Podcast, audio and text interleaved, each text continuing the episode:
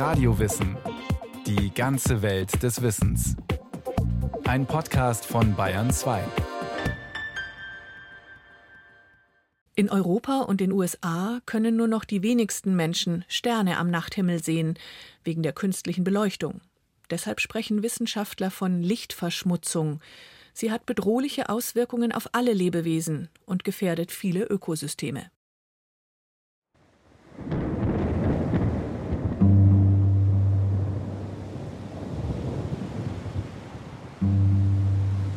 Ein Sturm fegt über die schleswig-holsteinische Ebene. Mit Regen, kaltem Wind und Hagel. In Löwenstedt, einem kleinen Ort mit ungefähr 600 Einwohnern, zwischen Flensburg und Husum im hohen Norden Deutschlands gelegen, ist es stockdunkel. So sieht es aus, wenn es richtig dunkel ist. Also ein paar Häuser sind jetzt natürlich noch beleuchtet, aber das hat man ja, je später es wird, irgendwann auch nicht mehr. Und dann ist dunkel. Ein paar Windräder sieht man noch im Hintergrund.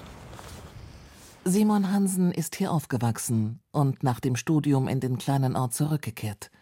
Der 29-jährige Softwareentwickler hat die Bewohner von Löwenstedt davon überzeugt, die Straßenbeleuchtung bedarfsgerecht zu gestalten. Und diese bürokratische Formulierung meint, den Ort nachts nur dann zu erleuchten, wenn das Licht auch tatsächlich gebraucht wird. Den Knopf drückt man auf seiner App, man muss freigeschaltet werden und dann kann man den, den Knob in der App drücken und dann gehen die Straßenlaternen an. Also hier kann man jetzt zack. Jeder, der ein Smartphone hat, kann sich die App mit dem Namen Knob, plattdeutsch für Knopf, herunterladen. Und wenn er oder sie spät abends von Freunden oder der Kneipe noch nach Hause laufen will, dann genügt ein Knopfdruck und die rund 100 Lampen im Ort leuchten. Aber nur zwölf Minuten lang. Und wenn man ja quasi sich noch irgendwie versabbelt oder so, dann kann man einfach nochmal drücken und entsprechend für die Zeit verlängern, bis es dann wieder von alleine ausgeht. Die Akzeptanz für das Licht auf Knopfdruck ist groß und geht mittlerweile über den kleinen Ort hinaus. Auch andere Gemeinden haben den Knob installiert, freut sich Simon Hansen. Nachfragen kommen in der Zwischenzeit aus dem ganzen Bundesgebiet. Denn mit dieser App kann nicht nur Energie gespart, sondern auch etwas gegen übermäßige Beleuchtung getan werden, die sogenannte Lichtverschmutzung.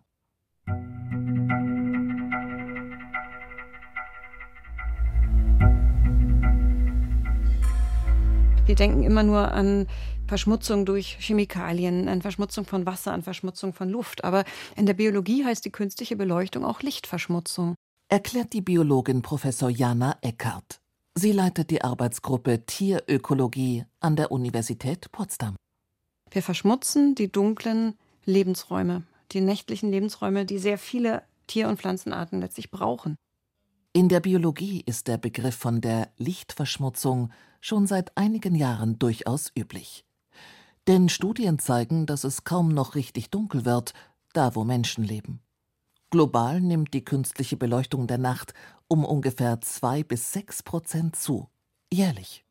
Also wenn man mal auf die, die nächtlichen Satellitenbilder von Europa guckt, dann sieht man, dass fast alles hell erleuchtet ist. Es gibt sehr, sehr wenige Orte, wo, wo wenig künstliches Licht ist. Wissenschaftler vom Helmholtz-Zentrum in Potsdam haben durch Langzeituntersuchungen festgestellt, dass heute mehr als 80 Prozent der Weltbevölkerung unter einem künstlich aufgehellten Nachthimmel leben. Und das ist ein echtes Problem, nicht nur für Menschen, sondern auch für Pflanzen und Tiere. Denn dieses zu viel an Licht verhindert nicht nur den nächtlichen Blick in den Sternenhimmel, sondern verursacht sehr komplexe und folgenreiche Störungen.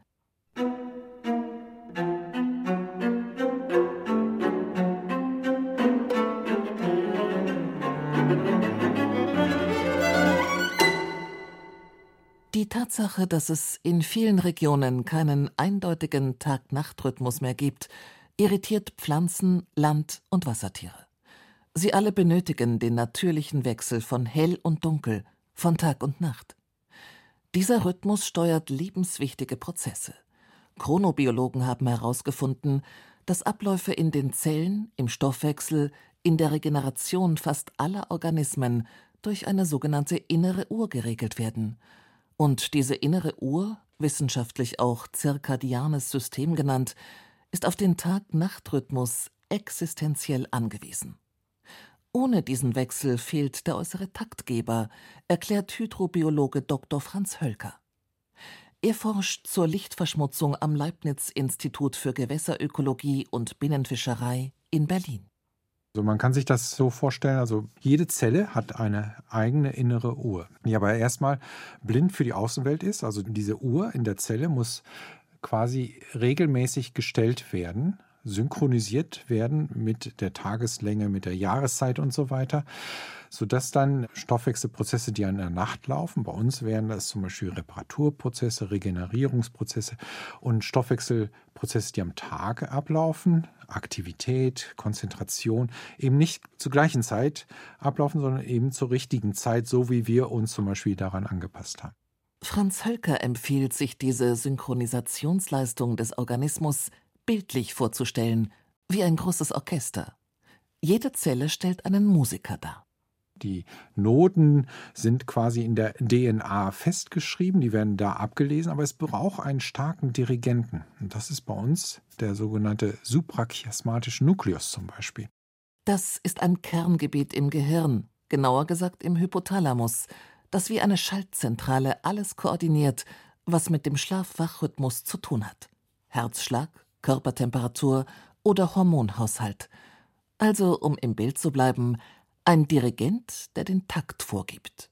Wenn es zu Störungen kommt und der Dirigent sozusagen nicht mehr so eindeutige Signale geben kann an seine Musiker, dann kann es eben auch nicht zu einer Symphonie kommen, wie wir uns das ja eigentlich erhoffen, sondern zu Disharmonien, Störungen, weil gleichzeitig Prozesse ablaufen, die eigentlich am Tage oder zur Nacht ablaufen sollten, jetzt gleichzeitig ablaufen und gegeneinander funktionieren.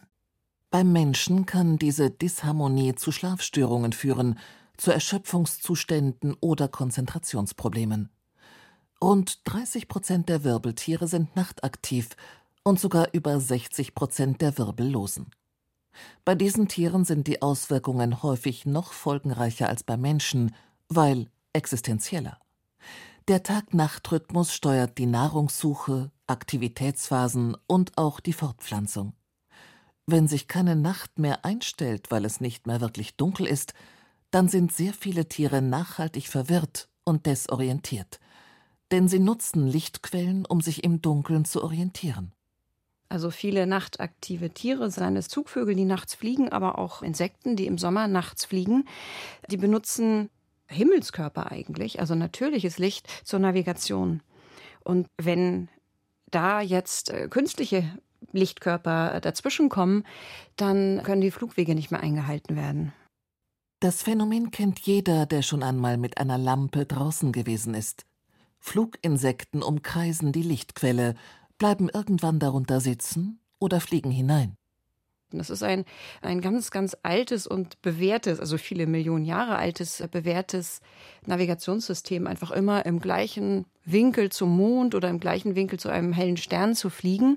Dadurch würde man auf der Erde einen ganz geraden Weg fliegen. Wenn es jetzt die Orientierung nicht mehr an einem Himmelskörper erfolgt, sondern an einer Lampe, dann entsteht daraus eine Kurve, also eine Spirale auf diese Lampe zu. Das Tier kann keinen geraden Weg mehr fliegen oder krabbeln, sondern landet früher oder später, geblendet und maximal verwirrt, in oder an der Lampe. Das gilt für Fluginsekten, aber auch für am Boden lebende Insekten. Und da in vielen Regionen nicht nur vereinzelte Leuchten die Umgebung spotartig erhellen, sondern im Gegenteil fast kein Fleckchen mehr dunkel ist, gehen Wissenschaftler davon aus, dass die Lichtverschmutzung auch erheblich zum Insektensterben beiträgt, erklärt Franz Hölker. 2017 gab es ja eine Studie, die äh, wirklich ja sehr deutlich und auch zum ersten Mal in diesem Ausmaß gezeigt hat, die sogenannte Krefeld-Studie, dass ein Rückgang an Fluginsekten zu verzeichnen ist, der Biomasse. Über einen Zeitraum von drei, 30 äh, Jahren waren das ungefähr 75 Prozent an Biomasse, die zurückgegangen sind.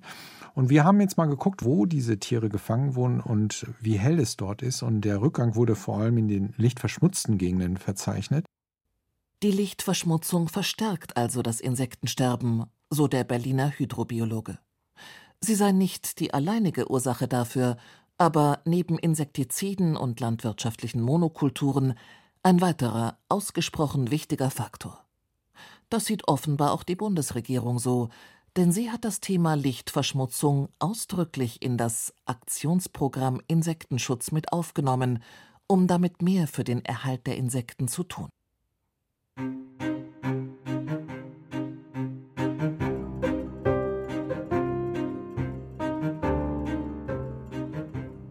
Das Insektensterben führt nicht nur zu einer zahlenmäßigen Abnahme von Individuen, sondern destabilisiert auch viele Ökosysteme. Insekten dienen Vögeln, Amphibien und Säugetieren als Nahrung. Sie fressen Pflanzen und remineralisieren dadurch den Boden. Und sie können noch mehr.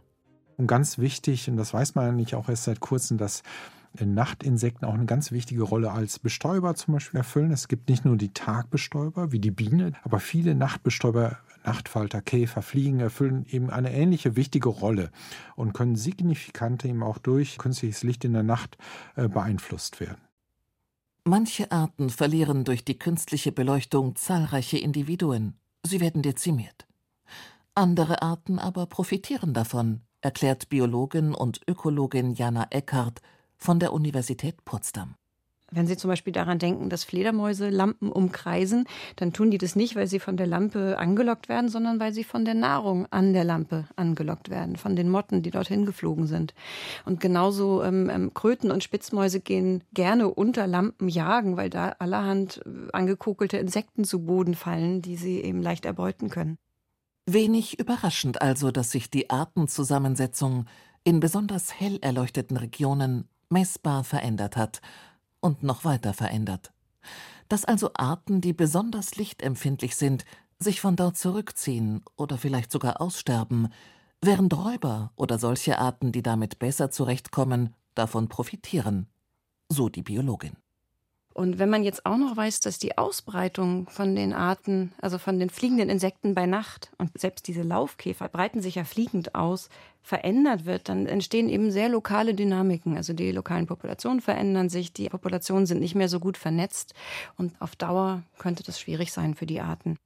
Diese deutlichen Erkenntnisse haben dazu geführt, dass sich immer mehr Wissenschaftler und auch selbsternannte Nachtaktivisten dafür einsetzen, Regionen, die noch nicht komplett erhellt sind, als geschützte Sternenparks einzurichten. Der Astronom Dr. Andreas Hähnel ist einer von ihnen. Jahrelang hat er das Planetarium in Osnabrück geleitet. Jetzt arbeitet er in der Fachgruppe Dark Sky des Vereins Vereinigung der Sternenfreunde. Die Hobbyastronomen engagieren sich gegen die Lichtverschmutzung und kämpfen für mehr Dunkelheit. Wir haben natürlich gesehen, dass es durchaus in Deutschland noch dunkle Gebiete gibt, wo man noch gut den Sternenhimmel sehen kann. Und der eine Auslöser ist natürlich, dass man gesagt hat, okay, das müssen wir erhalten. Wenn wir so dunkle Gebiete haben, dann müssen wir versuchen, die zu schützen. Das Westhavelland, etwa 60 Kilometer westlich von Berlin, ist ein derart ausgewiesener Sternenpark, ebenso wie die Hessische Rhön, der Nationalpark Eifel oder der Sternenpark Winkelmoosalm in den deutschen Alpen.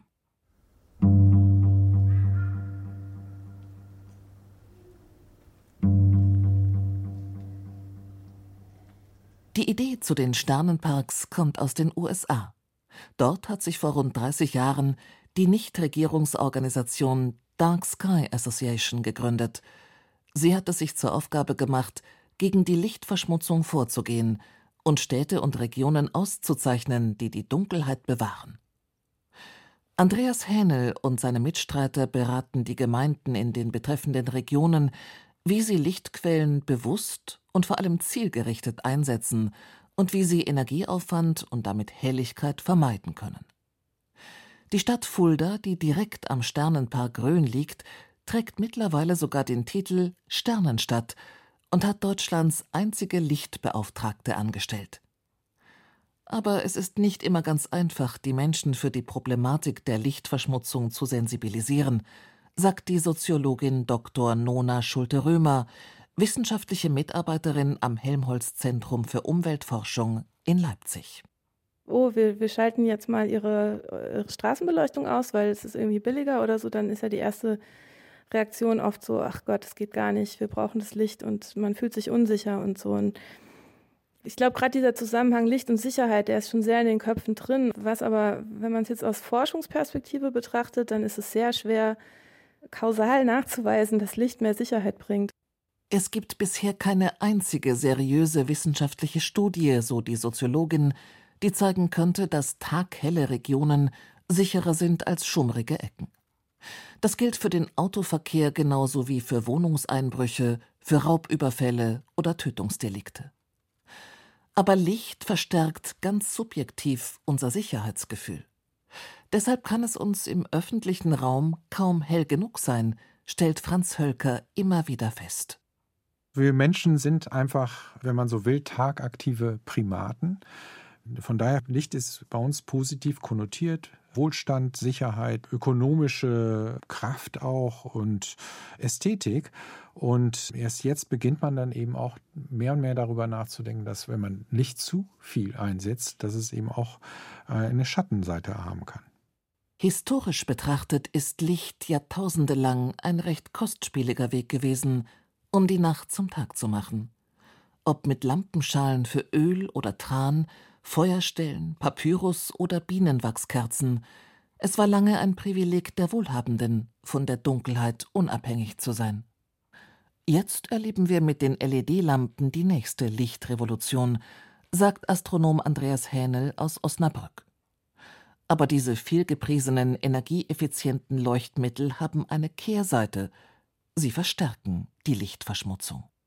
Es liegt eben einfach daran, dass eben Licht so billig geworden ist mit der LED, dass man bei jedem Discounter immer wieder alle möglichen sinnvollen oder nicht sinnvollen Leuchten kaufen kann. Äh, ob das nun beleuchtete Toilettendeckel sind oder ob das irgendwelche naja, diese Marotte mit den Sonnenkugeln und den kleinen äh, Lichtfackeln, diese vermeintlich umweltfreundlichen Solarbeleuchtungen sind dann in dem Falle so auch nicht so umweltfreundlich und diese Lichtkugeln dienen eben einfach keinem Beleuchtungseffekt. Wenn man warme Sommernacht hat, sieht man, wie viel Insekten dann da drauf sitzen. Mittlerweile finden sich die kleinen solarbetriebenen LED-Leuchten fast überall. In Regionen auf der Welt, die keine stabile Energieversorgung haben, sicher ein echter Fortschritt, aber in Europa und den USA, wo es ohnehin nachts fast nirgends mehr richtig dunkel ist, eine katastrophale Entwicklung, meint auch die Potsdamer Biologin Jana Eckhardt. Diese kleinen Solarlampen haben den großen Nachteil, dass sie nicht ausgeschaltet werden von uns Nutzern. Also der Mensch macht sich die Solarlampe an, setzt sich in sein Gärtchen und geht dann irgendwann ins Bett, aber die Lampe, die leuchtet weiter. Und wir haben nachweisen können, dass diese Lampen gerade die bodenlebenden Insekten sehr irritieren. Die Tatsache, dass die LED-Leuchten ein umweltfreundliches Image haben, weil sie so wenig Energie verbrauchen, führt dazu, dass immer mehr Licht installiert wird, messen die Wissenschaftler in ihren Untersuchungen. Und da die LEDs ein weißeres und grelleres Licht aussenden, sorgen sie für ein Plus an Helligkeit. Und noch ein zweites Problem ist damit verbunden. Die LED-Lampen strahlen ein anderes Lichtspektrum ab als die herkömmlichen Beleuchtungsmittel. Die Lichtfarbe spielt durchaus eine Rolle.